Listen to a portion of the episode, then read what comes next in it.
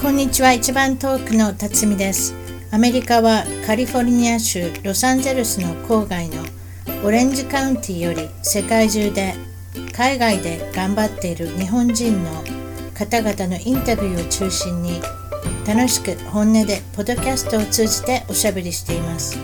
アメリカに来て早いもので28年が経ちました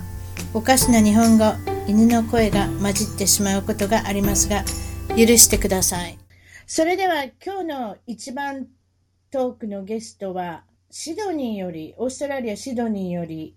えー海外生活9年になるすすむさんに来ていただきましたこんにちはあすすむさんこんにちは。この海外生活9年というのはとりあえずオースアメリカオーストラリア合わせてっていうことでそんな感じでいいですそかうですねね。そうですねはい。それで、えっと出身は、えー沖縄県那覇市の出身そうです。沖縄の那覇でございます。はい。あおあれですね、あの標準語になってますよちょっとまた大阪弁にも戻らせていただき ます。なんでですかね、いつもイントロの時は必ず標準語になるんですよね。あはあ、ちょっと分かってないんあ。ですけ関れど西も、の人はね、特に大阪の人は、なんかそういうね、言葉あるあるって言いますもんね。そのイントネーションとかも含めて。ええ、そうですね、はい標準語もできるんですけどね、はいたまに音を外してバレますね。ねああ、なるほど、なるほど。こんな感じですね。はい まあそれで、はいあの沖縄でご兄弟は何人でしたっけ？えーっと、4人ですね。あの、兄がいて、えーっと、私が2番目で、弟がいて、妹がいる。あ、そうです4人か兄。弟です。はい。沖縄ではこれは普通ですか？三四人ですか？普通は三。そうですね、3、4人ですね。だから僕らの時代は3人っていうのがなんとなくその標準だったかなという感じで、うんやっぱり4人ってちょっと多いなっていうのはありましたですかね。うーん、そんな感じですか。はいなるほど。それで、あの、うんご両親のお仕事聞いていいですかお父えさーんっとですね、まあ、父はまあまあちょっと大学関係ではあの仕事をしていて、えーっと、母が、まあ、ほぼ、ほぼさんっていうんですか、うっていん、う感じですかね。はい。子供さんとね、小さな子供さんをそうです扱うような、まあ、お仕事ですね、そうほですぼねさんね。はい。それでもう、まあ、もちろんその沖縄ということなんで、はい。気になるのが、また私の食生活がいつも気になってるんですけれど も、おーはい。海藻をよく食べるだとか、はい。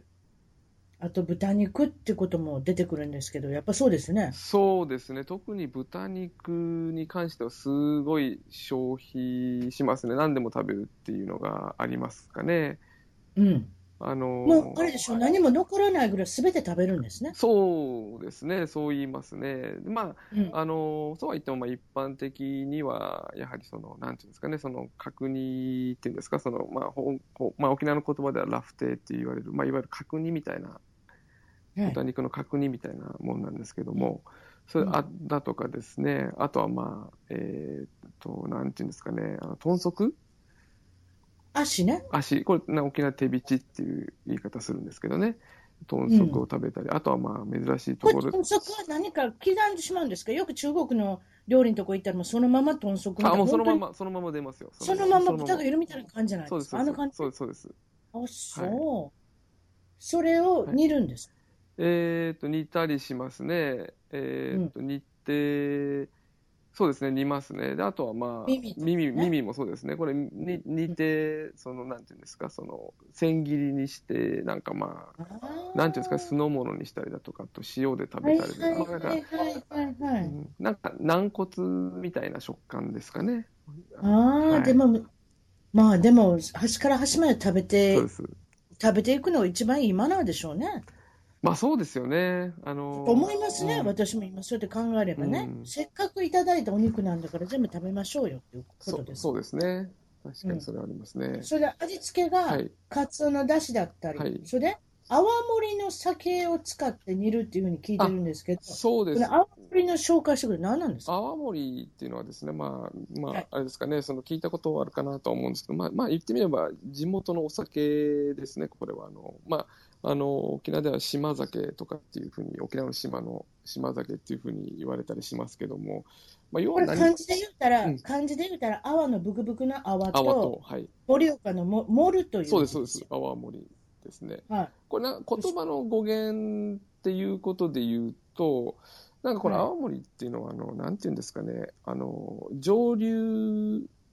種らしいんですよね。その、まあ、焼酎と同じような、えっと、上流種。で、そなるのほ、ど。上上流して、その、なんていうのか、上流したものが、こう、なんて下の方に、この、なんていうのかな、受け壺っていうか、あって、で、そこに、こう、ポトポトポトポト落ちるときに、その泡が、こう、もこもこもこもこ持ってくるから、それを、まあ、見て、泡盛っていうような言葉の語源があるみたいな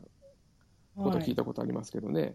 ただまあ、あの、泡盛とはいえ、これはまあ一般的な言葉で泡盛って言いますけど、まあ地元ではほとんど島酒っていう形で呼ばれてますかね。称して原材料が実はこのタイのお米っていうことですか米ですね。タイのお米になりますね。おーそれで、でアルコールの量もかなりきつい。うん、アルコールもきついですね。だいたいまあ25度から30度ぐらい。あそれ結構きついですよでね。すね例の焼酎の海苔ですよね。そうです、そうです。でそれをちょろっと入れて、はい。あの結局、うまあ、料理酒の代わりですね。そうです。結構だからいろんな料理で、まあ、特に豚肉を煮たりとか、まあ、豚肉に限らずそうですけど、まあ、はいあのね、飲むだけじゃなくて、まあ、食事に使われることがありますかね、青森は。はい。うんうんうんうん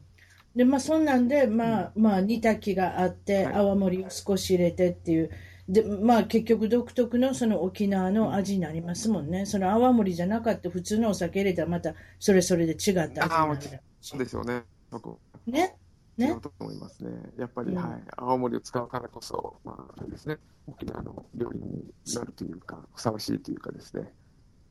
そうですね、うん、やっぱ風土に合うっていうかですね、気候とか風土に合うっていうのがあるかなと思いますね。うん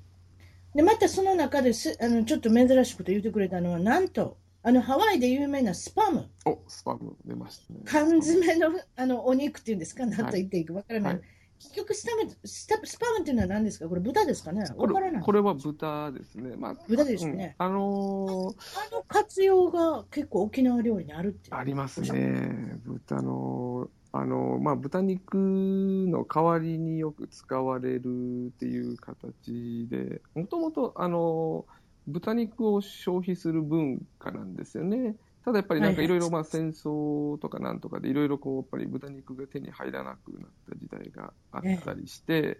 えで、で、で、まあ、あの、まあ、当時ね、その、米軍に、まあ、あの、うん統治下にあって、で、まあ、ええは配給物資として、まあ、提供されたりだとかですね。え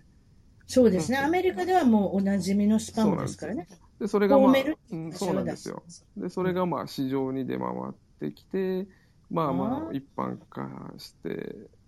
そうですね、皆さんに食されるようになったっていうのでがも、常備家に置いとくの便利ですよね、ちそうょっなんとですないとそうなんでねす、。そうなんです。ねそうなんです。うん、えやっぱそれを炒め物とかにもできそうる。です。もうほとんど沖縄の料理って炒め物とかが多いんで、まあ、そこに、まあ、豚肉の代わりに入れたりとかですね、しますなね。るほどだからもともと、まあ、もっと言うとですね、その、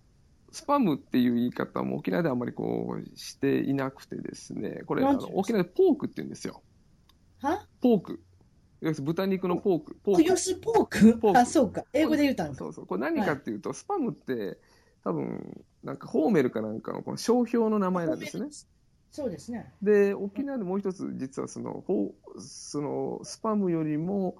その、食べられてるものがあって、これが、あの、いわゆるポークランチョンミートって言って、これあの、メーカーがチューリップっていうメーカーのポークがあって、はい。で、まあ同じ種類なんですけどね、その、まあスパムはつまり商標で、まあポークランチョンミートっていうのがいわゆるその缶詰のスパムの一般的な名前なんですよね。で、そのメーカーでホーメルと、まあ競合するというか、ホーメル確か、ホーメルにも多分食べられてるんじゃないかな、そのチューリップっていうデンマークかなんかのメーカーがあって、はい。で、それをショックします。デンマークデンマークおお。でこれは昔、エレクトーンと電子ピアノのあれですか ね。なんですかね昔ありましたね。エレクトーンって言っちゃいけないっていうね。 そテうレビでは言った電子ピアノって言わなきゃいけないとか、なんかそういうのあったじゃないですか。カテゴリーとしてね。うんそれのあれそうですそうですかもしれませんね。例えば、こっちだったら、あの、ティッシュペーパーのことクリネックスって言うじゃないあであ、すか。そクリうネッそうクそう、まあ、それに近いと思いますね、その、だかス。らね、それに近いですそうもそう、のがありまコす。ピー、なんかゼゼロックスとかって言うんでしたっけそうそうそう そう、ゼロックスもダメやねんね、あれね。はい。多分いろいろありますねそう私そうそういうノリかもしれないですね。生活の中で気をつけなきゃいけない言葉っていうのも多分、ええ、私は全然気をつけてませんが ね、ええ、あの一応スパムさんも何もないんで、何でもありっていうことで、そういうことですか、それでそう、とりあえずそのスパムとあのうん、炒めたりするのはやっぱりゴーヤとか、ゴーヤ身がも、そうですね、苦うりゴーヤにいますね、あこの辺が炒めますね、はい、でゴーヤっていうのは、うんまたこれは食べるだけじゃなし、飲む人もいるんですか、飲む人もいますね、あんまり、なんかちょ、あの、あんまり美味しい、美美味味ししいいって言って飲むものではないような感じはしますけど、まあ、飲む、飲みますね、健康に。でも長い生きのためだったら飲もうとか、そうです例えば長寿のため、そして健康のためだったら飲もうとか。んそうですね、なんかやっぱり、あの、ビタミン C が豊富だったりとか、食物あ繊維がなるあほったりだどとかね、多分鉄分とかカルシウムもあったりして、まあ、夏バテにいいと、まあ、なんかなんかダイエットにもいいような話も聞きますけど、でもまあ、まあ、あれですよね、あの健ダ康イエっットでもいいですかて聞きます女性ね。女性陣みんな聞いてます よ。あ今からやろうかしらただね、あのなんか、あんまりこう苦味成分がちょっと強いっていうので、あんまりこう食べ過ぎたりすると、ちょっとなんかこう、ね、お腹をちょっと、ね、壊したりとかっていうのもあるみたいなんで、ほどほどにというようなこそとうはで。すね先日うん、先日、台湾に行った時私、台湾と沖縄があんなに近いと知らなかったんですよ。ああ、そうですね。飛行機でやっ3時間、もっと、もう、もう3時間もしないいやもかな。っと近い2時間とかそんなもんですかね。そうそうじゃないですか、はい距離的に見たら、なんかすごい近くって感じがしましたけど、うんやっぱりあそこでもゴーヤはあれですね、ああ、そうですか。人気あるみたいですね、あーあの屋台のところであのゴーヤのジュースを売ってたりとかしたんで、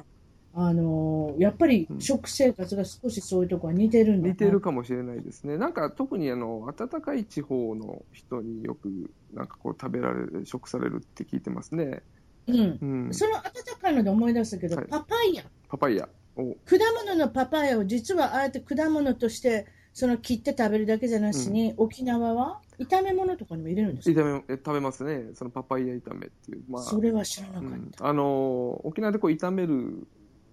う炒め物のことをこれ方言でこうチャンプルーっていう言い方するんであすチね。ャンプル聞いたことあるな、なんか沖縄料理そのうですそう店ですの。。で、これがパパイヤチャンプルーっていうような形で、うんこれ何かといううとんその青青パパイヤっていうんですかね、まだ熟してないとか青パパイヤとかあと人参とかですね。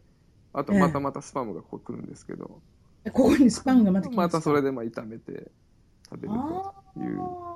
でもそのまだ青い時のパパイヤってまた味が違うんですか甘くないでしょあんまり甘くないですね。なんねうん青いとおっしゃるそうなんです、そうなんです。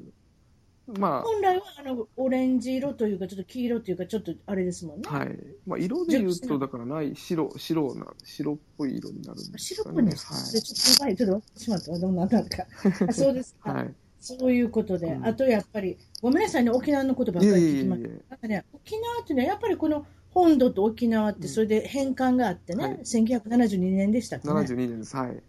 で返還があって、なんとなしにこの、もちろんその、 なんですか、パスポート持っていかなくてもいいいいんですけれどもね、うんもうね、でもなんとなしこっち違う文化っていうのはね、まだまだわからないところあるんで、聞きたいんで、はいはいはい。もう、いやいそや、れでぜひ聞いてください。そうですか、はいそれで私ね、沖縄に行ったことがあるんけど、お墓がなんかやっぱり違った感じがしたんですよ、あお墓私たち。お墓違いますね。なんかこう、亀の甲羅の形をしているというか、ちょっとあの、比較的、一般的なお墓よりも大きい感じですよね。その、その門というか、その入り口の部分が広くて。はい。いや、誰もそこに住めないですけど ね、なんかすごく大きい感じがしたんですよ。そうです、そうです。はい。だからそのそういうところお墓って見たらなんとなし文化が違うなってあのこの間も九州行った時にも思ったんですけどあねあ、そうですね。おお墓ってやっぱ違いますよねそれぞれ違った、そのあの風習っていうのがあって、はい。それでその4月にある清明祭っていうんですか、ああ、ありまこすね、ありますね。えこれは清いに清いに明るいと書いてる清明る明い祭って書いてですね、はい、これ、だから生命祭、ちょっと言葉がこう、あれして、沖縄の、まあ、方言でこう、し、し、教えてくれるしこれ何なのシーミーっていうんですけどね、生命、あシーミーはいっていう、っていう言い方をするんですけど、まあ、これだから、あれですよね、なんか、あの、旧暦の3月ぐらいにこの、まあ、せ生命の節っていうか、その、うんその時期があって、まあ、要はは何いするかというと、その、まあ、祖先をまあ敬うっていうようなところでですね、まあ、沖お縄彼、そうです、まあ、お彼岸というか、まあ、そうそうですね、祖先を敬うっていう意味では、まあ、そうそうですかね。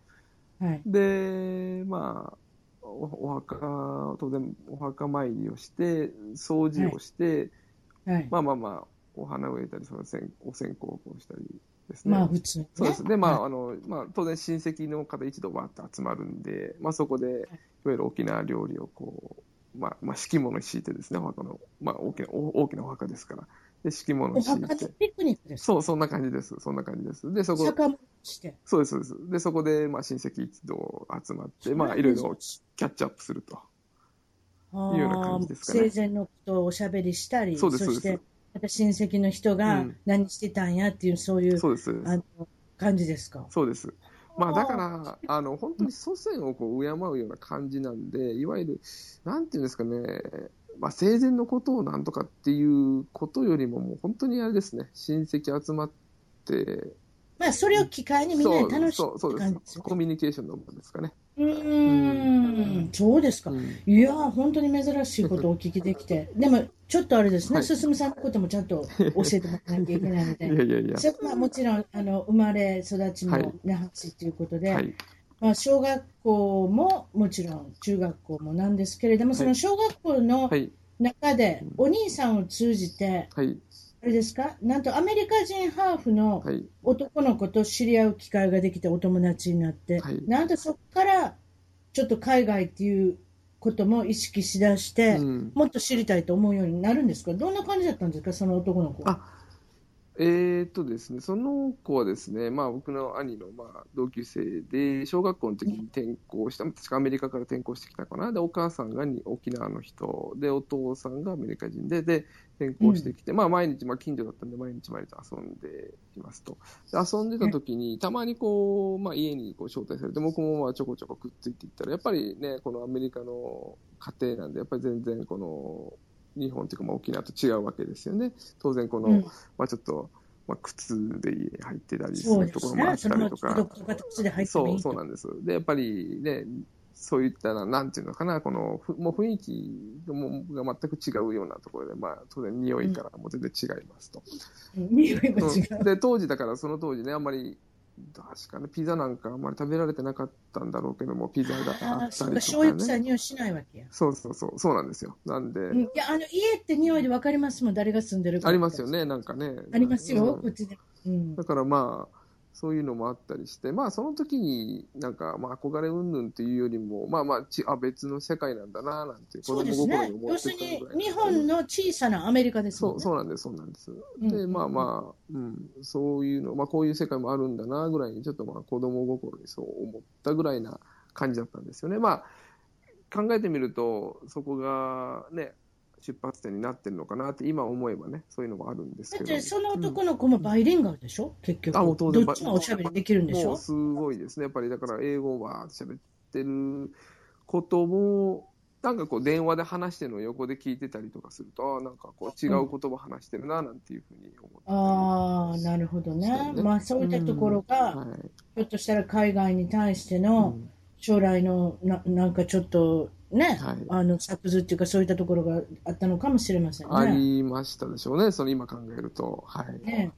それでまあ結うん局高校の時にうんお父さんがはい。 1年間アメリカに赴任することになるんですかそうなんですよ。お仕事なんか、あの、うん、えーっ、と、関係で、その、1年ぐらいかな、その、行くことになって、でも全然その当時、そそれまで我々、まあ、家族でそういう海外旅行、まあ、時代もあったんでしょうけど、海外旅行に行ったりするような感じでもなくて、まあ、ね、うんその、父親がそうやってアメリカに行ってるから、じゃあ、まあ、一緒に一度の海外旅行にでも、ね、家族で行ってみようか、的な感じで、ちょうどな円高だったのかな、その時で、そういうのもあって、じゃああー行ってみようと。まあでもうん、確かに家族全員で行くほどの期間ではないですなね。いですね1年だったら短いそでうすかそらうそうね。。で、まあ、うんまあ、まあ、まあ、お父は単身で行ってて、で僕らが旅行で1ヶ月ぐらい行くぐらいな感じだったんですけどね。で、それで、なんでそれはあれで行った場所はどこですかえっ、と、確かあの、ピッツバーグ、これペンシルバニア州ですか、ピッツバーグっていうところピにッツバーまグししたてね。ますよ。うん私の好きなえあのフットボールのスティーラーズがあるとこですから知ってますス。ティーラーズ、名前は聞いたことありますけどね。名前はあの黄色と黒のね、そうあでのす阪神タイガースみたいなそうなんですあのユニフォームのやつです。はい。そうなんですあまあまあそれどっちでもいいんですけれども、うんとりあえずピッツバーグと大きな街ですよね。大きいですね、なんか、いかがでしたかいや、もうだから、もうぜ全く違う文化ですよね。もう全然、もう行って、やっぱり道義も抜かれたというか、もうう一つ一つが新鮮でしたよね。そのファーストフードに行って物を頼むのも、もう全然通じないし、あ通じない通じない、通じない。で、だからまあまあ、その時で言うと、なんだ、アメリカってこの、えーっと、えーっとポテえーポテトのこと、フライズって言うじゃないですか。あ、フレンチフライ、ね。フレンチフイ。ライですよね。で、まあ、はいオーストラリアでチップスって言うんですけど、で、まあ、当然そう、日本ではポテトっていうしか言わないんで、で、わかんないから、ポテト、ポテトっても、もう全然通じない。で、確かにそうやな。それも、それ一番怖い な。なんでフレンチかも分からへんしね。なフランス人の人怒ってはるかしないけ ど、フレンチって言って、別にキャナディアンフライズって言えへんし。そうなんです。確かにそうやな。うんそうなんです。だからもう、僕はもう今、でこそフレンチフライとかフライドポテトとかなんとか言うけど、昔はせやな、ポテトやな。ポテト。だからもう、もう、もうバカの一つの覚えるよりも、ポテト、ポテト、ポテトくれ、ポテトくれっていう、その、覚えたての英語で、ポテトくれ、ポテトくれって言っても通じないわけですよね。うーん。で、まあまあ、じゃあもういいや。もう、もう、もう通じないから、もういいやいいです、いいですって言ったら、いや、ってやっぱり向こうの人いや、よくない、よくない、ちゃんと伝えろと。いう話で、最後指さして、あれだ、あれだってって。ああ、そうか。フライのこと言ってたのね、みたいな。はいそうね、アメリカ人の人、結構、んあの、辛抱あるしね、そういうところ。そうなんですよ。で、うんそれで、なあ、んかまあ言お、うとしてる人のことのこと、ものすごく分かろうとしてくれるね。そ絶うそうなん対ですよ無視はしないね、うんこっちの人は。だからね、うんこっちはちょっとやっぱり空気読んで、まあまあね、後ろも並んでるし、まあちょっといいやと思って引こうと思ったら、いやいや、ちゃんと、うん言いなさいというので、うんまあまあ、だからね、そそういう意味では、主張する文化をね、あの、はい学んだ一面でもあったのかななんていうふうに思いますけあどね。確かにそうね、うんん主張しようとしてるくれる人には、うん助け舟も出すそうでしすそうで、す何言いたいのって一生懸命言うから、まあ、だからそういう国なんですそよねうな。んですよね。うん主張してなんぼみたいなうとこありんますから。だから結構そうなんですよ。であそう、んでもこの国に行ったら本当にね、諦めるっていうことはしないかもしれない、諦めるっていうことはよくないって言われてるから、うんそうやって人に何か使えると、そのポテトであっても、何のこと言ってんねん、何のこと言ってここであなたがくじけたら伸びないでしょ、結局。まあまあ、そう、そう、そうですね。おっしゃる通り結局、だからそういうところがすごく辛抱があるんですよね。例えば、だからそういったところは子供の育てるのにも関しても似てるところありますそうよなんでね。すよ。やっぱりね、あのーそうそうなんですよ。もう、ちゃんともう自己責任で自分で完結させなさいと。欲しいものをちゃんと欲しいと言えとそうそうそうそ。いううよううんなところだったんですかね、そういう意味では。だってあなたは高校生であっても、はい。彼らは高校生であっても、たどたどしい英語だって、もう本当1歳、2歳、2歳、3歳の子供の英語を喋ってるわけだから、はい。そうなんだですからよ。周りの人も優しくしてくれるじゃないですか、うん頑張ってやろうとしてるっていそうですね。うん確かに確かに。でもそれはそれで、うんこの日本に帰って、はい。いもっと頑張らないかなと思うんですか、英会話は。や、まあなんかね、頑張らねいかんなっていうよりも、あのーなんか、えー漠然とこう、あ、なんか、し、し、し喋れたらいいなとか、なんかこう喋りた、喋れるようになりたいなとか、なんかそういう、なんていうんですかね、あの、ポジティブな理由だったような感じしますね。うんできなかっうんた、できなかったからやろうというよりも、あ、なんか喋れるようになってたら面白いだろうなっていうようなところがあったのかなと思って。だから、結構そういう意味では、あれでしたね、その、なんていうんですかね、あの、ガツガツこう、なんか机に向かって勉強っていう感じでもなくて、なんかこうう、ラジオ聞いたりとか、そううんそう自然にね、そうそう自な分んがです楽しめる範囲でうんね。そうなんです、そうなんです。でうんそういう感じで、あの、まあ、べ勉強というか、接したような記憶がありますね。アメリカ、えアメリカってごめんなさい、何がアメリカ、沖縄っていうのは、あれですか、ラジオ聞いてておっしゃいましたけど、例えば、あのー基地の放送あとりか、ますそういうね、のが入ってくる米軍放送とか勝手に、ね、フェンっていうんですか、なんかそういうの入ってきますよそうなね。んですよね。だから、その、うん。英語を聞きたかったら、さっとこう、ね、聞けますあのね。それこそラジオ回したら、プッと聞けるには聞けますね、はい今聞けますねのお話聞いてまあ、そうう、んやっぱり環境だと違いますそようなんですよ。うーん、そうですか。はい。でそれ、とりあえずは、あの、大学を卒業されて、はい。それで、えっと、就職もされるんです就ね。。職しますすね、地元で。あはい。普通に就職して、はい。まあまあ、まあ普通に過ごしてたんですけど、なんかこう、ね、あの、まあ仕事もだいぶ落ち着いてきて、新入社員が働いて落ち着いてきて、なんかこう、はいまあこれでいいのかな、なんていうのがね、あの、クといろいろ頭よぎったりして、まあ、うんアメリカに行きたいななんていう思いは、行けたらいいななんて思いは、まあ、どっか心の片隅にあったのか、なんかこそれとう、やっぱりあの、うんハーフのお友達と交流がまだあったということですね。えっと、それもそうですね、たまにこう、彼はもうその当時はアメリカに住んでて、たまにこうね、えあの沖縄に遊びに来る方があっええて、その時にはいつもなんか、会って話してたんでね。で、それで、まあまあ、あの、まあもう、まあ、まあ当時はね、その、旅行で行ったりもしてたんで、まあそんなに、どこに、どこに住んでる子ですか、この子。アメリカですかうん、アメリカのどこあサンフランシスコですね。あ、サンフランシスコに住んでる、はいそうだそうだそれで、あ、なんか言うてはん言うてはりますね、うんそうよね。はい、それで、まあ、サンフランシスコの方に、はいまあ、あの。行きたい気持ちもあるけれども、はいそれで、うんあの留学っていうことも少しやっぱり考えて、はい。行くんだったら30前の今かなと思って思い切って退職して、はい。 27歳の時にはい。自分で留学の手続きして、はい。サンフランシスコに行きたいけど、うん。結構生活費もかかるしかかるし、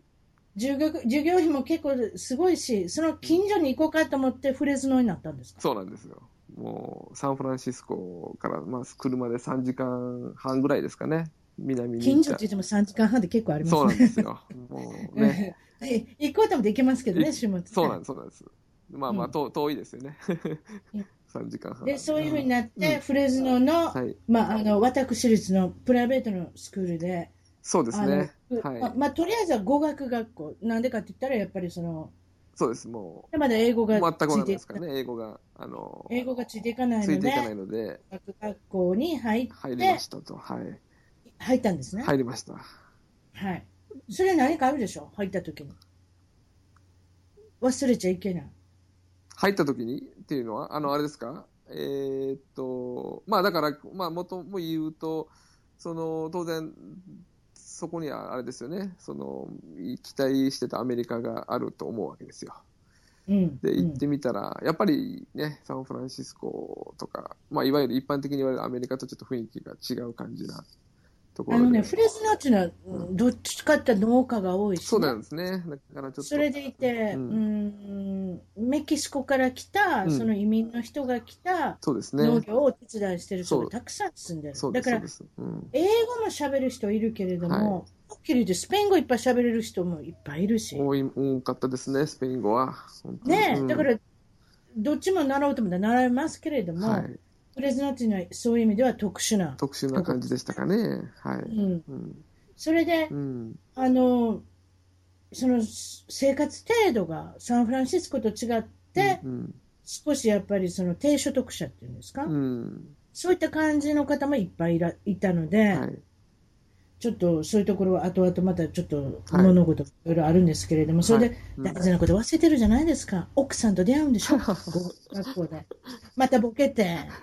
プレッシャーのこと忘れてそうです。ね。まあ、それ語学は、そうですね。あの、すいません。だ大事な、大事な、大事な、大事なとこですよ大人事なとこでしたね。生のうちではい。そうです、そうです。ねうんまだ一緒におられるわけですから、それでうんそれはどちらが声かけていくんですか、えー、日本人ですね、まず言うとかなきゃいけないのい日け本な人いのです、日本人です。ねもうそうなんです。あの、だから、あれですね、同じ、私と同じように、あの、まあ、社会人に、一度社会人になって、まあ、留学してきて、っていう関係でしたかね。で、まあ、どちらが声かけたのかな。まあまあ、あの、進さんは27歳からもう必ずもううん語学学校の中ではお兄ちゃんです、あ、そうですね、もう長、長老なんていうふうに呼ばれてましたけど。それでみんなの面倒を見るタイプなんですかで奥さんのなんかあれですが、うんまだ来たての奥さんになんかそうなんですあよ、のそうなんですよ。別に全然なねんかちょっ、とうんあの、ね、お世話した方がいいかなと思って声かけるんですかそういうことそうですね、声まあ、せ積極的に声かけたってわけじゃないですけどね、なんか、ええあのーなんかこう、探し物があるから、ちょっとどこに行ってるかねっていうことで、じゃあ、じゃあ一緒にいや探してあげるよっていうような感じで、よかったですね探し物があってね そうですねそう宿命の出会いをするわけですねそこで探し物何かちょっと一緒にお買い物付き合ってくれないっていうことでうね、ん、そうですね、まあ長老として結果は的頑張りたいしゃあないはねい。でそれで結局はい、何を買おうと思ったんですか奥さんは何でしたかね、それ忘れてしまったんですかもう何でもいいじゃないですか なうん日本なんかねにお土産って言ってませんで一した時帰省するだけのおおお土産みたいな。じゃあお土産でしょ結局何にしたんですか、お土産はい。なんです結局何な、なんでしたかね。あのーまあまあ、普通に売ってるアメリカで売ってる何かと、確かね、何、何かこの、まあ、お T シャツお父さんに買っていくね、なんか、なんか、整髪料的なものだったような記憶があります。 違う違うあー記憶がありますね、なんか、そういう。そうですかそういう整髪料ですかそういうそうそう類の。はい。あ、そうですか。はいあそうですか。ね、まあ、うまいこと言って。うん。そこで、まあ、その、語学学校で、えーっと、それが終わって、それで大学院の方で、はい。ビジネス科ですか先ほどそう言っでたすプロねジェク。トそうねで。す。ビジネえスっ科と、です大ね。学院の、あの、学校ではい学ぶんですけれども、はい。それで、フレーズのは、まあ自分の思っていたアメリカ人の白人の社会ではなかったなっかっていうことた。で、うんですね。でもまあまあ、そうは言っても、住みいいところでありましたけどね、やっぱり住めば都というか。あのそうです、みんないい人です本よ。当、ええうん全然。私、あうの、んメキシコから来た人もすごくいい人だと思いますよ。うんいいとこでしたね。まあ、だから、その、一生懸命働いてそうそうそうおあの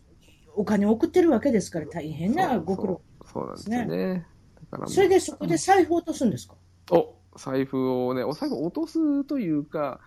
落とすっていうかどうなるんですえかっとですね、あの、なんだ、あの、まあ、図書館とかで、まあ、ちょっと勉強をししていてですね、もう財布をそのまんま、こう、カバンの中に入れたまま、ちょっとまあ、た席立って、まあ、なんだ、水飲みに行ったり、トイレ行ったりとかって、ちょっと席をはあの外すわけですよね。はいで、そうした時に、パッて帰ってきたら、あの、財布がなくなっていますと。もであうれあれあれとちょっと大騒ぎして、まあ、いろいろこう入ってますからね、その身分証明書だ、クレジットカードだ、いろいろこう大事なものが入ってて、はいまあまあはい現金もまあいくといくらか入ってたんでしょうね。それはいで、まあなくなったっていうことでさ探して当然出てきませんよね。で出てこないで、まあしばらくして、その財布を拾ったというやつから電話があって、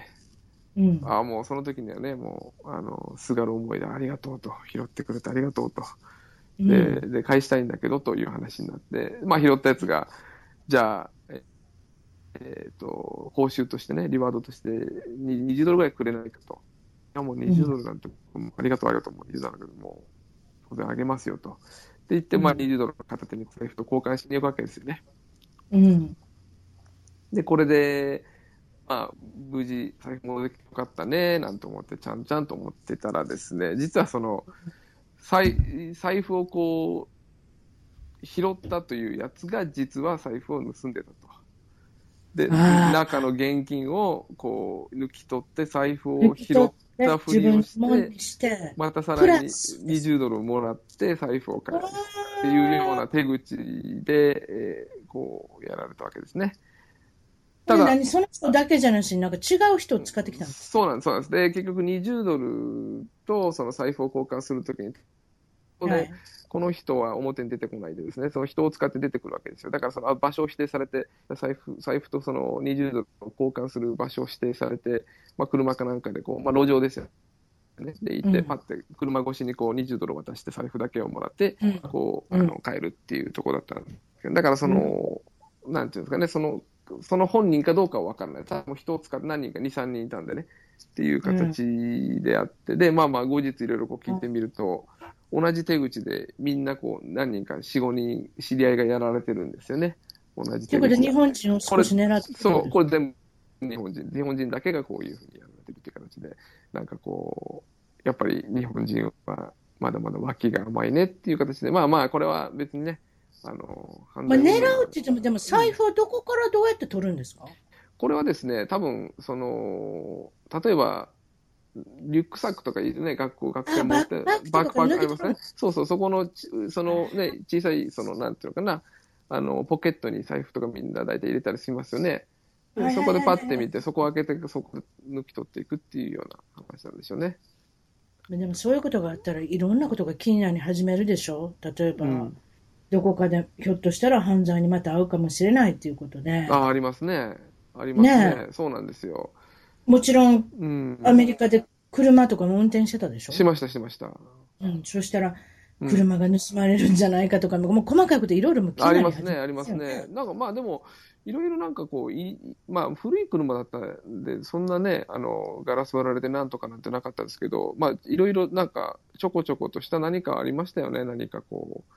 あの、例えば鍵は閉め忘れてたらうん中でもなんかやられてんのちゃうかとかね。そうそうそうそう、そうなんです、そうなんです。うんで、あとはなねん、そう。深いことって。そうなんですよ。で、あとはね、その、やっぱり、なんていうのかな、この、ちょっと、ちょ薄く暗くなった時、まあ夜はなかなかね、出ないようにはしてましたけど、うん。ね、夜、ちょっとスーパーに行かないといけないとかって言った時に、やっぱり駐車場止める時にね、後ろが誰かいないかとかね、そういう、そうそうそうそうそううんなんか、暗いとこにいたらね、そなうんかなんひょっでとしすたら殴よられるかもしれへんし、そね。こはちょっとやっぱアメリカですからね、っていうのはありましたけどね。うん、まあ、全部が全部がそうじゃないですけれども、うん先ほど言ったやっぱり、うん地区によっては気をつけなきゃいけないというところたくさんありますあよりね。ましたね。だから、フレだからそうなんですよ。フレーズのってそういう意味ではですね、なんかあれらしいですよ。その軽犯罪率、まあ、車がこう、なんかこう、なんかこう、荒らされたりとかするっていう確率、まあちょっと、はロサンゼルスなんかよりも全然高いって言ってましたね。そういう軽犯罪っていう意味では。そうですねそう大きなことはしないかもしれないですでも小銭を稼ぐってことですよね。そうなんです、そううなんです、そうなんねで、す多。分ね。うんだからそういう、なんかね、ところを、まあ、あの、疲れたっていうのがさっきの財布の話なのかなっていうのはありましたけどね。うん、うん。それでおっしゃってたのが、そのうん発音があ相変わらずちょっと通じなかったうのんが、まあドライブスルー通じに行なった時いですね。アメリカのね、発音は通じないですね。いろいろだから、聞き取りも含めて、あと自分がこう話すのも含めて、だから、聞き取りっていう意味で言うとね、例えばじゃあ、何、何があるだろう。あ、そうか。あの、何を分かってもらえなかったんですかあの、だから、あの、あれですね、その、聞き取りじゃないな、その話すときに、例えばまあ、ドライブスルーに行ったりするとですね、あの、はいあれですよ、その、アイスティーを頼んだのが、ハイシーが来たりとか、そういうのもよそく、れそうですね。よくよくありました私よま ね。だそれしたことないです。それね、うちの主人に聞いたんですよ。はいアイスティーってのはどっちにうん。あのアクセント持ってくるのかって言ったら、うんうんいや、どっちもフラットやって言うたんですよ。おーそうなんですか。アイスティーって言うから、うんうんどっちにも別にうん。重きを置いてないですね。あれ珍しい発音ですね。はいはいはい。あの、だから多分僕は多分ね、アイスの愛に多分ね、あの、うん、を重きを置いたのかなとむ思ったんですちよむしろ、だから、進さんはうん。アクセントつけなくていいところにつけつちゃけってたしのまっ。た。余計、余計、余計、だから余計なアクセントつけアたイスティーって言ったんですよ。そアイスティーって言ったから、ハイシーにしてあくれたアイシーが来てしま ったっていうね、それはそれですごいですよね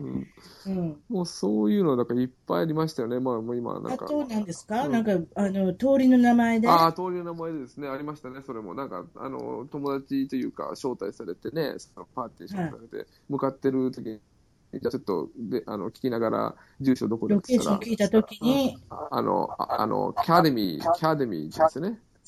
キャデミーストリートって言われたキャキらャデ、ミーストリートね。キャデミーストリートって地図で C から始まるキャデミーストリートを探すけど、ないんですよ、その地図の中には。そうやな。で、わかんない、なわんか抜けかんなていんねんなね、わかんない、わかんないなと思って電話して、ちょっとスペル教えてくれって言ったら、A から始まるアカデミーなんですよね。カーデミーってそのあカカーーに今度来るんですね。そうなんですよだ。から、あがほとんど入らなくて、だからこれはオスカーとかアカデミー賞のカーデミーなんです。そうなんです。あーもう、そういう発音のところっていうかね、聞き取りも含めて、もう全然ダメでしたええアクセねン。トがあったりなかったり大変ですなかったね。もう、まあ、勉強になりましたけどね、すごい。そういうのがあるからこそね、なんかこう、うんうんまあ、今で思うと楽しめたしっていうのがありましたね。その時は大変でしたけどね、なんかこそれそれは大変ですよ、さなかに言ってて。でも、いい思い出じゃないですか。いい思い出ですねそうやって聞てただいていい思い出本当にいい思い出アイスティーがハイシーだったり ね。こうやって放送で紹う、そ介うしそていうたそうだいそうて。そうええちょっと少し笑いに入りますけれそどうですね。ね。それでまあ、うん無事卒業されて、はいで奥様も日本に帰られて、はい。その時は奥様ではないですけれども、今度は卒業後は、日本の小さなアメリカに就職しようと思うんですか、。そうなんですね またそういう言い方するのですね。そうなんですね。えっまと、た見つけてきましたね。うん、いろいろ出てきますね。あその、あのね、東京の横田基地っていうとこ僕ろので、記事ですね。は空軍い。の記事ですね。そう、空軍の基そこ地。そこで、まあ、あの、で財務のお財仕務事のに仕事があっ使たっんで、そこに入りましたと。て奥様もうん関東の埼玉の辺の奥さんなんで、そうですね。。まあ、妻はだまかあ、らあれまであ、す近ね。くに入れるし、うんデートもできるし、そうなんです。ということで、あのしばらくしてまた結婚もされるんですね、日本でね。そうですか間違ってましたもしもしもしもし、はい、すみません。あ、すいません。はいあ、の、そこでまた結婚されるんでしょしばらくして。そうですね、帰って1年ぐらい経ってからですかね、アメリカから帰そっうてです1ね年ぐらい経って結婚することになりましたね。ね。結婚して、はいはいそして、うん男の子も生まれて、はい。しばらくして。はい。それで、まあ、横田基地に、あの、何も不自由なく、あの、勤務されてるんですが、うんそこで奥さんと二人で、やっぱり移住とか、うんそういったこと考え始めるんですか、あの、フレーズ。そうなんですよみたいなね。そうなんです、そうなんです。まあまあね、アメリカというかまあ海外住みたいなっていう思いは漠然とあって、で、アメリカでね、その住めればまあよかったんですけども、アメリカってなかなかね、永住権取ったりするの難しい難しっいていでうすことねな。んでね、その、で、で、じゃあどっか行けないかななんていろいろこう調べてたら、あ、なんオーストラリアが行けるみたいよみたいな可能性が出てきて、オーストラリア、ニュージーランドっていうのは、比うん較的うん永住権は取りやすいみたいですね。まあ、いろんな人から私ならん、の悩むんじゃない学んでおりますけれども。はいはいはい、そうでえっす、そうでと、すそ。れでうん、やっぱりこれは子供さんができたときに、やっぱりそういうふうに考えるようになったんですか、二人で。そういうことですいや、まあ子供ができるタイミングというよりも、なんかなんか漠然とあって、まあ子供漠然と、まあ、そう特にやっぱありてそう二ですね人が海外でやってたら、そうそそうういうふうになったんですそようね。で、まあ、子供にとってもね、その、まあ、住みいいんじゃないかななんて思って、まあ、僕もそういうふうにね、自分が子供だったら、そういう環境にいたいななんていうふうに思ったりもしたこともあったんで、そそれで聞きたいんですけれども、はいはい。その日本の何が悪いっていうよりも、うん日本の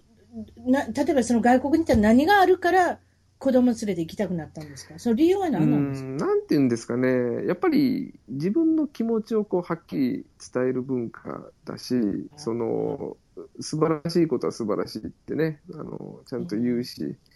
はい、そのやっぱり感情にこう素直に、ね、沿って生きてるのかななんていうふうに思いますよね、ここの国の人っていうか、あーまあ、なる海ほどね外はね。そのはいうん、で、やっぱり子供に対してもね、まあ、しつけの部分を置いといても、やっぱり褒めるときはちゃんと褒めるしって、日本はちょっとやっぱりそういう部分では、まあ僕、あ,、まあ、あくまでも僕が生きてきた時代ってのはそういうことはなくて、ないですね。うんうんうんだからなんかこうね、ひ考え方も確一的で、何まあそうですね、うんご近所のおおあのおじちゃん、おばちゃんにおしゃべりするときも、うんやっぱりうちの子はなんなんてできない子でしょうっていうところから始まるでしょそうなんです、そうでなきんです。そうできないでしそうょっていうでしょ。そうなんですだよから。そういうふうな社会は、まあ、まずないですからね、うん、そうなんです子よ。供のことを褒めすぎてちょっと嫌がられるときはあるかもしそれうななんいですね。だから、こう何かやろうとしても、いやいや、これ、まあね、あの、これをやってもどうだろうとか、まあ否定的なことも含めてね、確かにあ、ったりするんで、まあまあ、まあそれはそれでね、確かにそれはありますね。ありだけれど日本はも、うん、ちょっとね、子供の可能性をね、広げるっていう意味では、海外なんかもいいのかななんていうふうに思ったこともありましたからね。漠然とは漠然と考えてたものが、うんそしてオーストラリアの永住権っていうことを聞いて、はい。それでうまいこと、うんそのお息子さんが4歳の時になんと海外のお仕事が見つかって、そうですね。とりあえずはうんもうその仕事に飛びついて2人で、うんあじゃあ3人でご家族3人で、うん。オーストラリアの方にうん転勤ですか、そうです。そう転勤ですかまあ転勤というか、まあ前の仕事を辞めて、あれですね、辞まめあて永住権も、まあよくもうその時辞めて取ったんで、取れてたんで、それでまはあ仕事もたまたま決まって、行こうという形で行っでた日の本のが、メーカーさんにそうですね、勤務して、そうですね、それが。それでうんえっと、今は、まあ、そこからまた違ううんお仕事されて、まあ、にうん日系のうん、そう金で融す。関係でお仕事されてるそうですといこね、まとあ今は金融ですね、はい。それでオーストラリアの生活なんですが、はい。アメリカとはまた違うでしょどんな感じですかいやー、違いますね。あのー いや違いますねうん。 あのーいいところもあり、悪いところもあるのかな。その、いいところで言うと、まあ、安全。安全ですか安全はですねい、そうですね、安全ですね、安私全もでいいとすこ。ね。そう、もう夜も、まあ、あんまり進めないですけど、別に歩いても、まあまあ、大丈夫かなって言ってね、シドニーですねシシドニはー、いシドニーですね。はい、大きな街ですそうね。なんはでいす、、そうです。はいで、まあ、悪いところといえば物価が高い。物価どれぐらい高いんですか高い高いって。えーっとですね、どうなんだろう、アメリカと比較をして、まあ、多な分んか言っ一て番ましたね、コカ・コーラの値段の言ってませんでした。うん、コーラの値段ということで言うと、まあ、例えば普通に自動販売機で買うと3ドル50ぐらいはするのかな。それすごいですねおかしいですよね。さ3ドル50とか4ドルとか。うんでアメリカだと多分、自動販売機で買うとね、多分1ドルとかそこらの、そうやな、その辺のスーパー、セーフウェイとか、ウォールマートとかやったら、そんな1ドルもしないでししょないですよね。しないと思いますね。っていう、だから、イメージ、だから3倍、4倍ぐらいな感じが。あ、そうか。しいや、てま私したね聞いたところによると、うんオーストラリア、タバコも高いって聞いたよ、誰か。タバコね、ね高いらしいですね。僕吸わないかわかんないんですけど、いくらだろう。一箱20ドルぐらいするんじゃないですかなんうかん、。私もそう、吸わないからわからないんですけど、うんうん誰かが言ってましたね。結局、その、健康に害するものは税金ものすごい高くしてるんですよ。ああ、そうかも別にそしれんないな、そんな別になくてもいいもんやから、うんだからその、うん。まあだからそれでう、ん健康な形に持っていければと思ってる、今まで3泊吸ってたのが2箱になるとかね、うんだからそういうふうに税金をどんどん上げることによって、うんそういう政府の取り組みも取り組みっていうのもあるって聞いたんですけど、ちょっと私、確かにあるかもしれない。そういう意味では、なんかあの、タバコのパッケージに、その、はいなんかこう、いろいろ、なんかもう、なんていうのかな、その、タバコを吸いすぎて、病気になってこうなりますよっていう写写 真がこうね書い、てあるでしょ。あね、で、うん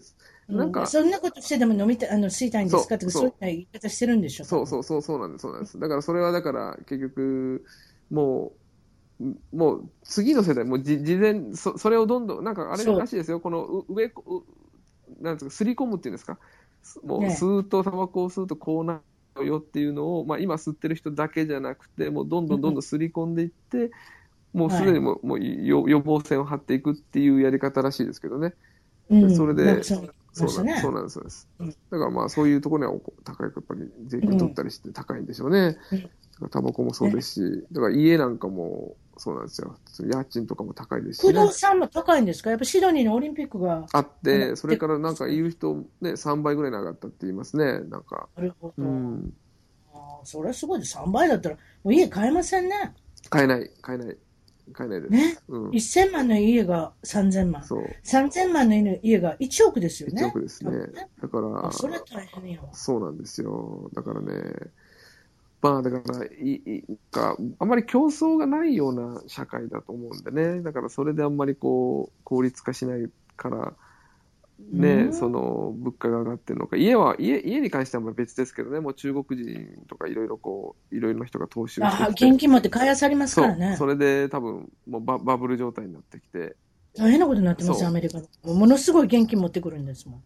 ん。だどこでもうね、んあそれうでですね、お金うもん、お家がどんどん上がってくるね。アメリカでも。うん現金。現金持ってこられて、どこでもですよ。もう世界各国、あの人たち投資にはも う、目がないですから、もうそういうこと本当そうなんですよ。だけどある、あるもん使えってもんね。そう、本当に。そういうことですよ。でも、こっちは迷惑うこん、被ってますよね。そうお家買いたい人にとって。そうなんですよ。だからね、そこらしてて、ただ別にね、住みたいだけなのになんて思いながらも、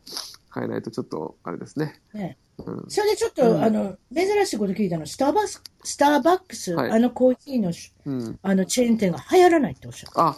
そうなんですね。だから直営店以外の店っ それて珍しいみんなもう潰れてって、多分撤退しましたよね、直営い店以や 外そは。んなんですこれか何かっていうと、あれで、そうなアんメでリすカよと。か日本ではそんなに流行ってるの、そうなんです、そうなんです。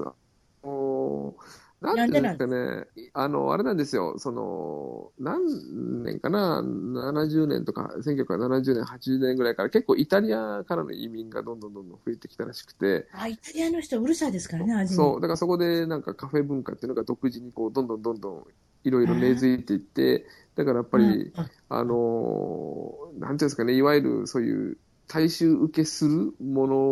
のよりも、やっぱりみんなこうこだわりを持って、それぞれ、なんていうんですかね、小さいこの、いいろいろいっぱいできてるカフェに、それぞれ好きな店をそ選んれでい分くっかているう。時私ね、実はね、うんスターバックスのよくツイッターとかでもね、ようようお笑いにのあの使わせていただいてますけど、あの、スターバックスのコーヒー自体、私、苦くてあんまりお好きじゃないんですよ。苦すぎるんですよ。あーローストしすぎるっていうんですかはいね。はいはい。その、だから、その、うん、まあ、味が足り足りないというか、もうちょっと、うん。面白くない味ではあるなと思って、いつも飲んでるんですけあどね。ーだからそういう深みがないんじゃないですか、イタリアの人からしたら。そうなんでしょうね、きっと。だから、うあのー多分、ね、私もコーヒーのことはあれですけど、まあ、もちろん研究してるでしょうけどね、うんスターバックスも。そうそう。例えば日本で展開するときは日本の人の好みに合わせて、うん、アメリカの人にはアメリカの、そうですねラーメン屋さんもそうでしょそうで日す清のラーメンも東で食べても西で食べてもあれ味違うんですよ、実は。え、味がですかそうですあよ。そうなんですか即席ラーメンの味は実際問題違うんです。あ、あそうなんですか。え西と東ー、それは知らな売かっったてでるす、ものが。なんかそんなの聞いたことあすいません、そういったなんかおばあちゃんの知恵い袋やみいたやいなや、これ、これはごめんなさい、逆に教えてください。これ、なんかあれですか、その、その、なんか調査かなんかをして、その人、そやっのぱ地りだって域の人薄々の。口し、うんそう、薄口醤油と濃い口醤油とか、なんかすごくその味の基本が違ったりするんですよ、西と東で。なるほど、なるほど。だからなんかそういうのを聞いたんで、今そうかわからないですよ。私の、あの、すべて情報は28年前から止まってます よね。ごめんなさい。そ そうなんだ。あうーん、知ならんかなかっそういうのってありますから、もちろんだからスターバックスも研究はしてると思いますよ、うんオーストラリア、シドニーの味はどういうのか、はいでもそれでもやっぱり、あのねそうあですのね間に合わないということがあるかもしれませんね、それそれでたうんあのコーヒー文化、カフェ文化がまあ発達してるっていうこそうなんですよ。だからね、私も来る前は紅茶なのかなと思ったら、実はこんなコーヒーが。そうですねんイギリスのねイギリスの組んで、でもまあ、そうそうんな。と、そうでもなかった、う。うんーん、そうですか、美味しい。それでちょっと最後になるんですけれど、進、さんがなんとトップ5、洋画を選んでいただいてるんですけれどはも。いはい。 5番からいきましょうかね。5位、はい第5位のあのこのトップ映画は、うんペイト・フォワード。ペイトフォワード。な日本でこれペあイ、ペイフォワードってやつですね、これね。あこれね、うん2000年の映画ですね。ケビン・スペーシーとかが出たやつそうでですすそうねで。すね。ヘレン・ハントとかね。は。はいこれ、ちっちゃい男の子の話でい。すそね。うなんです、そうなんです。これはね、いまだにね、でもまあなんかこう、お実はわからない。わからないっていうのは、その映画としてはものすごくいい映画だと思うんですけど、うんだからこれってね、内容をちょっとご存知だと思うんですけど、例えばじ自分が受けた親切を、その、なんか、他人にこう、まあ渡していくっていうことで、なんていうのかな、この世の中良くなると。で、最後それをえ実践した子供がやっぱり殺されるんですよね。あで、だかあ。らそう、いった映画だったんでオすチとしては、だから、人に親切にしてうも、ん何もいいことないやろっていうのがメッセージなのか、うわあ、 そういうことかでもやっぱりこのね、その亡くなった後に、そのいっぱいその、その親切を受けた、もうすごい数の人が、お葬式っていうか、ろうそくを持ってこう、はいあはいはの、い来るわけですよね。で、それでも、分かってる人は分かってるっていうふうに捉えるべきなのか、よく分かんない。その辺は分からない。だからこれはなんか、いまだに、結構疑問を投げかけた。疑問を投げかけたい作品だったのかなと。なるほど。私ちょっと見てないんですけどね。うんでもなんか覚えてますね。うんその男の子はあの、シックスセンスのね。そうです、そうです。あの、可愛い男可が、愛い今男可愛い子ですよ。今なんかもう30前のおっちゃんになってしまって、おっちかゃんなりですデおっちゃんにブなってますデブの人になったんですよ。あその人う。笑い笑いごめんなさいね笑いを取ろうと思って、本当なんですよ。そうですそれ以来、私ね、あなたに言われてから見たら、デブの、あの、男の子が出てきたのびっくりしたん です、30前。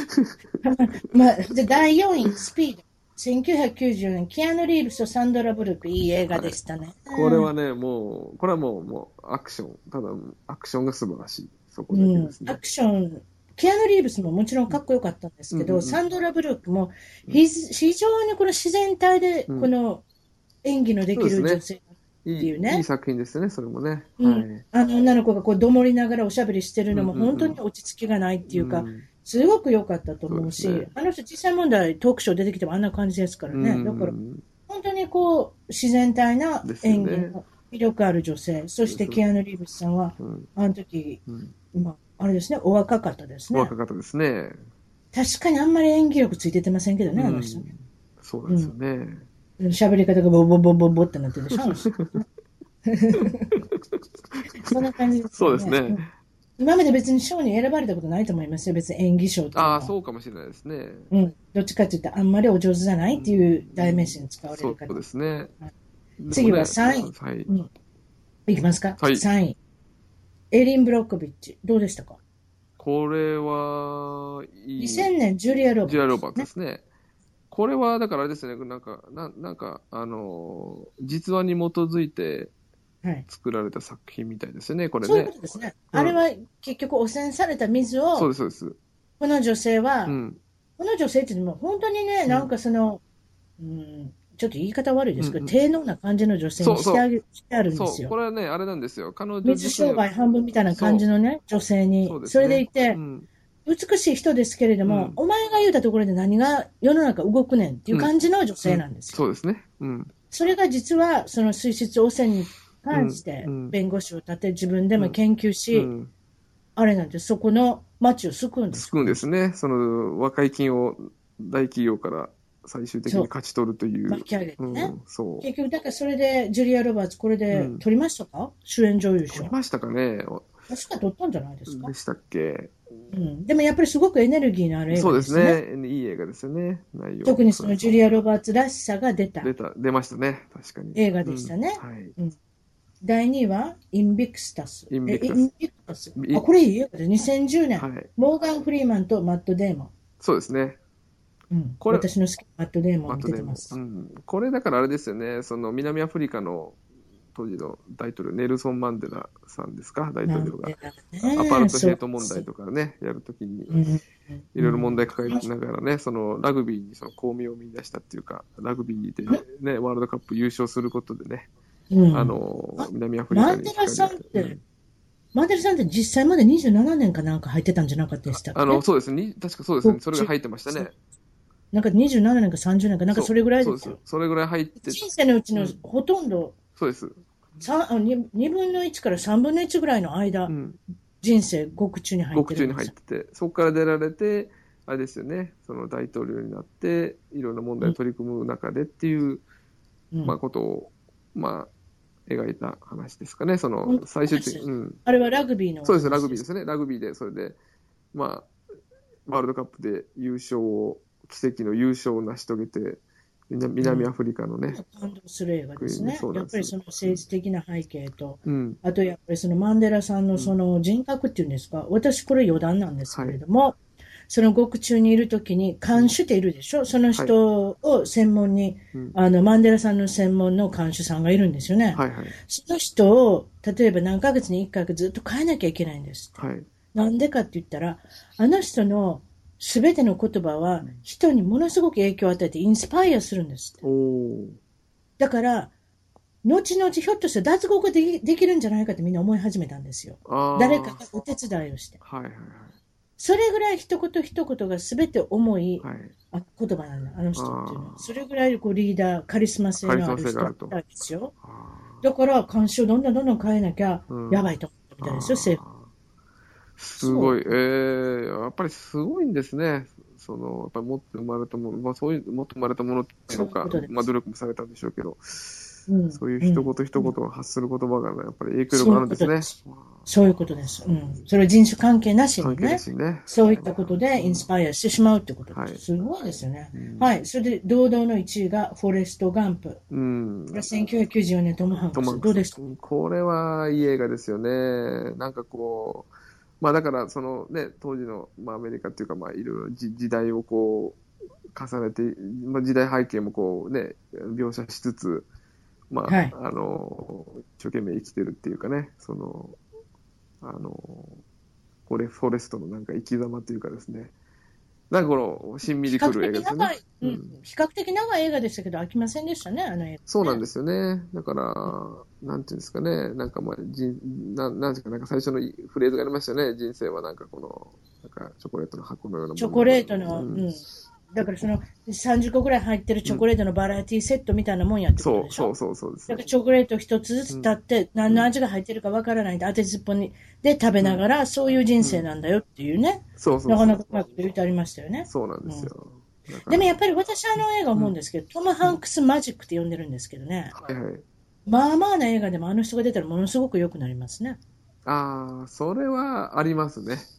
いろんな映画ね。うん。私、最近の映画もなんか見ましたけど、うんこの間飛行機の中で見たんですけれども、はいそれ思いましたわ。これ誰かが違う人がやったらまあまあな映画にしかならないよね。うんだからあの役をやっぱり演じられるのは、他にいるかって言ったらなかなかこう想像できないですよね。うんやっぱりトム・ハンクス例えばだからこそね。主演ど男優賞何回も取っておられるでしょ、2回か3回。はいはいでもあの人4回、5回取っても申し分ないようなうん俳優さんじゃないですかね、どそっうちかでってすね。うん。なんかそんな感じがしますけど。はいそれで最後ちょっと聞くの忘れたんで、はいはい息子さん、うん息子さんがいらっしゃるじゃないですか。はい、います。はい、はいはい。息子さんと一緒にしてて何が一番楽しい時ですか、今。今ですね、 10歳ですねそうですね、息子がですね、もう今、サッカーに夢中で、もう毎日毎日練習をしている中で、まあ、週末、ちょっと時間があれば一緒に体を動かして、走ったりも一緒にしてるんですよ。うん、でもう今、その一緒にやるトレーニングが楽しくてですね、で、うん10歳の子供に私、ちょっと、もう勝てないんですよ、走り勝てないんですよ。 この、いや、勝てないでしょ。もう二桁に入ったらダメ ですよ。いやいや、本当にね、あのー一緒にだからこの、シドニーマラソンの9キロのはあのランとかがあるんですね。でそれ一緒に、あのーまあ、ここ3年ぐらい一緒に出てるんですけど、毎年こう差が広がっていくという、この、本当。そうなんですよ。うんで、まあまあ、それで一緒にこうね、体を動かしながらできるのも、非常に、この、あれですね、楽しいひとときだな、というふうに感じながら。いいことですよね。いいですね。はい。はい。う今ん日はどうもありがとうございました。いやありがとうございましたいろんなお話を聞かせていいやいたや、だこきちらまこした。そありがとうございました。楽しかったです。はいはい、失礼します。失礼します。一番トークの Twitter でフォローしてどんどん絡んできてくださいねそれと Facebook でいいねの支援をお願いします新しいエピソードの情報はサウンドクラウド iTunes Google プレイミュージックのアプリから購読フォローするといち早く視聴できますいつも私の小さな番組を聞いていただいてありがとうございます